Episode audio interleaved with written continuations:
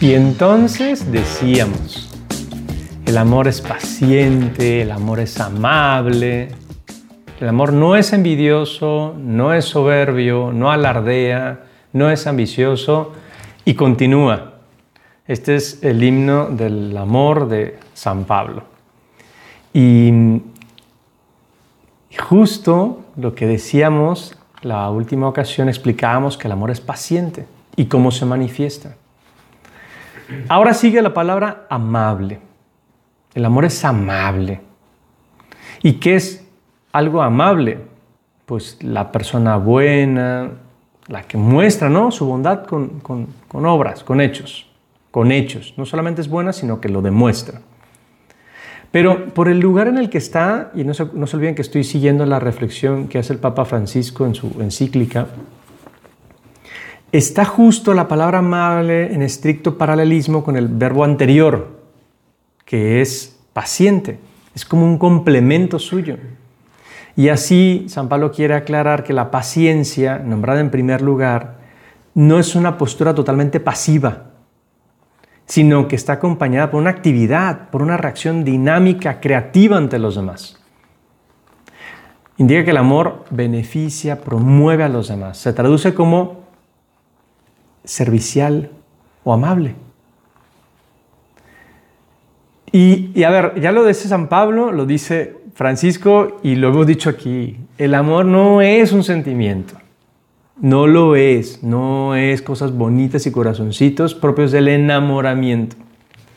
El amor debe entenderse en el sentido que tiene el verbo amar en hebreo, que es hacer el bien. Por lo tanto, como se dicen por ahí, obras son amores y no buenas razones.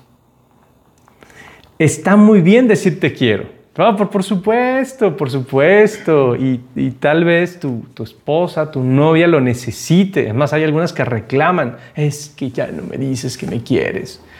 Y, y sí, tal vez lo necesita, pero no solo eso. No es solo eso. Hay que actuar. ¿Cuántas veces podemos recibir el reclamo de, las personas que queremos que no, no se nos nota? Y, tal vez por dentro nuestra explicación o nuestra excusa es, pues es que si ya lo saben, pues si ya lo saben, ¿qué más necesitan? Pues que se note, que se note. Porque si se nota así, el amor se muestra en toda su fecundidad. Permite experimentar la felicidad de dar, la grandeza de donarse sobreabundantemente, porque eso es el amor, es darse, sin medir, sin reclamar pago, por el solo gusto de dar, de servir. Y entonces, como esta, escuché una clase fabulosa de Javier Escriba Ibars, que es el jefe de, del Instituto de Matrimonio y Familia de la Universidad de Navarra, estuvo por aquí. Y entonces en un juego de palabras decía algo buenísimo. Decía él, al final de la vida lo más importante es que lo más importante sea lo más importante. Y dice él, lo más básico es dar tiempo y cariño. Si eso es lo más importante, pues que sea lo más importante. Platicaba hace unos días con un par de muchachos, uno de ellos casi recién casado, pero también empezando una nueva empresa, emprendedor. Le dedica 13 horas de trabajo diarias pues está, claro, ¿no? De una nueva empresa, pues hay que dedicarle tiempo. Pero el reclamo de su mujer es, no estás. No estás, ya tienen un hijo y no estás. Y tiene toda la razón. Porque al final de la vida lo más importante es que lo más importante sea lo más importante. O sea, ¿cuáles son mis prioridades en la vida?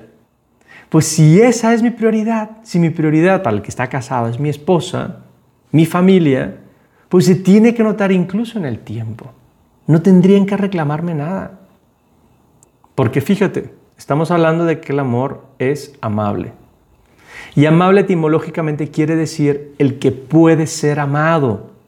Por lo tanto, el que hace ciertas cosas que a los demás le generan ese deseo de quererle. Me parece el símil más claro es, para mí, ¿no? Pues el típico peluche así este, Dan ganas de abrazar, ¿no? También hay gente abrazable, ¿no? Tengo amigos gorditos que dan ganas de abrazar. Pues es eso, o sea, genera las ganas de, de abrazar. Pues el amable genera las ganas de amarle. Amar es volverse amable. Porque el amor no, actúa con rudeza, no actúa de modo descortés, no es duro en el trato. Muy al contrario, sus modos, sus palabras, sus gestos son agradables, no son ásperos, no son rígidos. El que ama detesta hacer sufrir a los demás. Y justo por eso se le nota. Mientras más te interesen los demás, más interesante te van a hallar a ti. Para ser interesante, muestra interés. Lo explica Kevin Kelly. Mostrar interés. Mostrar interés y entonces yo seré interesante. O sea, muestra amor y yo seré amado, seré amable. Y es que, a ver, la cortesía, esa amabilidad, que es una muestra de, de sensibilidad, de estar pendiente, exige que la persona sienta, hable y en ciertos momentos se calle para así poder poner atención al otro. Esa es la idea de quedarse callado, poner atención al otro. Romano Guardini tiene un libro muy simpático, Cartas de Autoformación, y ahí explica el callar. Digo, hice un resumencito, porque era más larga la cita. Dice él que callar es más que el mero no hablar. Callar es una plenitud en sí mismo. Quien habla, da. Da de lo que ha conocido, de lo que ha vivido. Por el contrario, los ojos del que calla están abiertos, su oído escucha y su corazón se ensancha. Es capaz de mirar, sentir, percibir. Si no pongo atención a la gente, no me voy a dar cuenta en qué les puedo ayudar. Y la persona amable es además servicial porque, porque está atenta, se adelanta. Es más, ni siquiera está esperando que le pidan un favor. Eso, por ejemplo, no sé, yo cuando llegué a vivir a México realmente me, me choqueó, ¿eh? me choqueó. O sea, entrar a una tienda y que alguien inmediatamente se acerque, ¿en qué le ayudo? Este, estoy viendo. Ah, muy bien, me pide ayuda a cualquier cosa. Sí, sí, por supuesto. Y a los tres minutos, ¿le ayudo en algo? No, estoy viendo. Claro, en Panamá la verdad es que la gente es menos amable. En México la gente es fabulosa. Pero llegó un punto en el que ya ya no me anden chingando, no estoy viendo. Era mi mala manera, ya, ya, perdón, ya aprendí a ser amable. Pero de todos modos, yo no me refiero a eso, porque esa amabilidad es actuada, afectada, es de servicio al cliente. No es la amabilidad del que ama. Porque la amabilidad del que ama es una exigencia irrenunciable de su amor. O sea, ser amable no es algo que se pueda elegir o rechazar. Todo mundo tiene que ser agradable con la gente que le rodea. Sobre todo con la gente que más quieres. Especialmente con los más cercanos. Son precisamente a los que más me interesa demostrarle que me importan. Y es curioso que a veces eso no sucede. Justo a esas personas que yo he elegido son precisamente con los que menos bien me comporto. José Ramón Ayón en La Buena Vida, un buen libro, ¿eh? buen libro, se los recomiendo, explica que un estudio comparativo de los innumerables caras que presenta el fenómeno del amor, desde Platón hasta el psicoanálisis, pone de manifiesto un rasgo común en el amor, que es la preferencia. El amor es siempre un preferir y ser amado es ser tratado como una excepción. Preferir por lo tanto, esas personas a las que quiero las pongo en primer lugar. Tienen preferencia. si me voy a portar bien con alguien, lo voy a hacer especialmente con ellas. Les voy a tratar como excepción a todos los demás. Yo me puedo portar muy bien en muchos lados, pero con ellos especialmente bien. Por eso entonces hay que mirar amablemente, poner atención a la gente. Y esa mirada, fíjate tú, va a descubrir cosas muy buenas, siempre lo bueno. Porque cuando miro con cariño, encuentro puras cosas fabulosas. Eso no es posible cuando lo que reina es el pesimismo. que solo destaca los defectos, los errores ajenos. Incluso a veces para compensar los propios complejos, ¿eh? porque aquello de que lo que me choca me checa, a veces solo encuentro en el otro mis defectos. Una mirada amable permite que no nos detengamos tanto en los límites y así podamos no solo tolerarlo, sino unirnos en un proyecto común, aunque seamos diferentes. Es encontrar lo bueno en la otra persona. Y entonces, cuando encontramos lo bueno y lo señalamos y lo felicitamos y lo festejamos, el otro se rinde. Es más o menos lo que explica Federico, uno de los protagonistas de Lo que el infierno no es, esta novela de Alessandro Avenia que ya hemos citado varias veces en estas pláticas, pregunta a su hermano Francesco sobre su novia, que, por cierto le encanta, ¿no? Eh, a, Federico le encanta la novia de Francesco, que es su hermano, pues, y, porque ve que es una niña completísima, fabulosa. ¿Cómo has conseguido ligarte a Constanza? Ay, Federico, con las mujeres todo depende de la personalidad.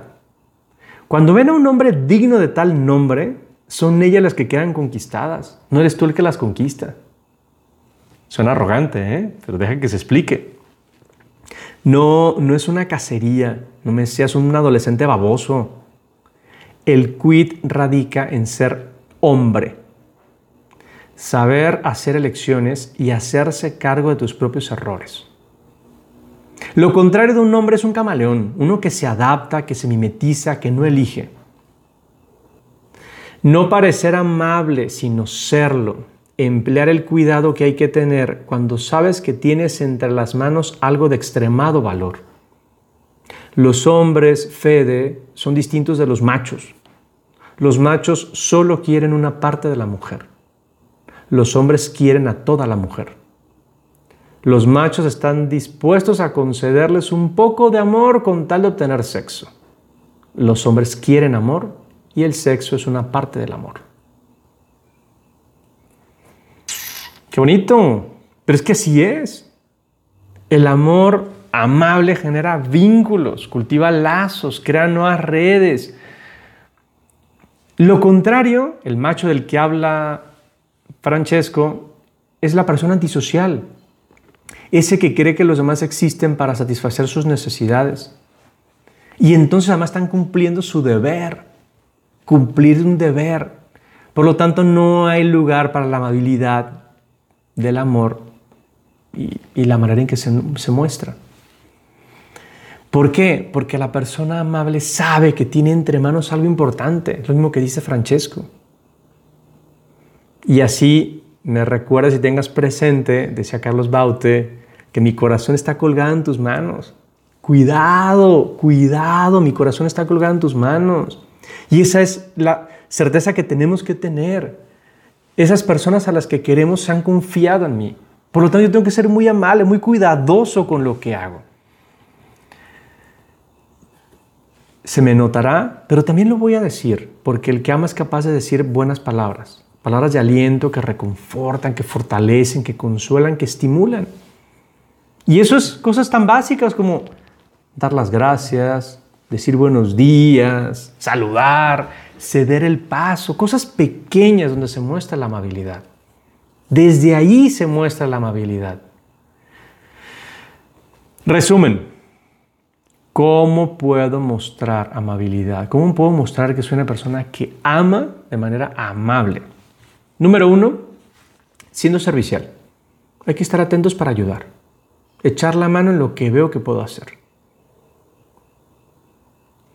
Número dos, callarse para poner atención, para mirar, observar, enterarse de lo que el otro pueda requerir.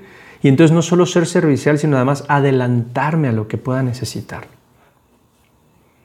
Tercero, no fijarme en los defectos, sino lo bueno que tienen. Y entonces señalarlo, decirlo, decirlo. O sea, la persona amable es muy optimista. Entonces muestra lo bueno, muestra, señala lo bueno.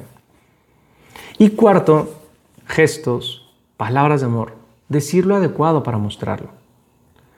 O sea, que se note que quiero a alguien y entonces sí, que nunca haya un reclamo de es que no me dices que me quieres. Es que me faltó que me dijeras lo bueno que, soy o que a, a las hijas hay que decirles que son las princesas hermosas. Si no le dices lo bonita que es, pues crece en un complejo. Al hijo varón hay que decirle que es un hombre, que es valiente, que es fuerte. O sea, reforzar su punto. Aquí tienes cuatro maneras de ser amable. Decirlo, señalar lo bueno, adelantarse a las necesidades, ser servicial. Y te sugiero, por supuesto, que todo esto lo hagas primero con las personas que quieres. Esas personas que has preferido, tu esposa, tu novia, tus hijos, tus padres. Es, ellos, a ellos son los que hemos preferido, pues ellos primero, por delante. Aprovechémoslo.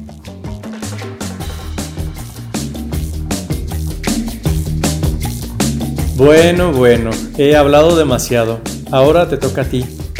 Me encantará conocer tu opinión, tus puntos de vista, tu retroalimentación preguntas que quieras hacer a través de la cuenta de Instagram arroba menos-común. Espero tu comunicación. Nos vemos pronto.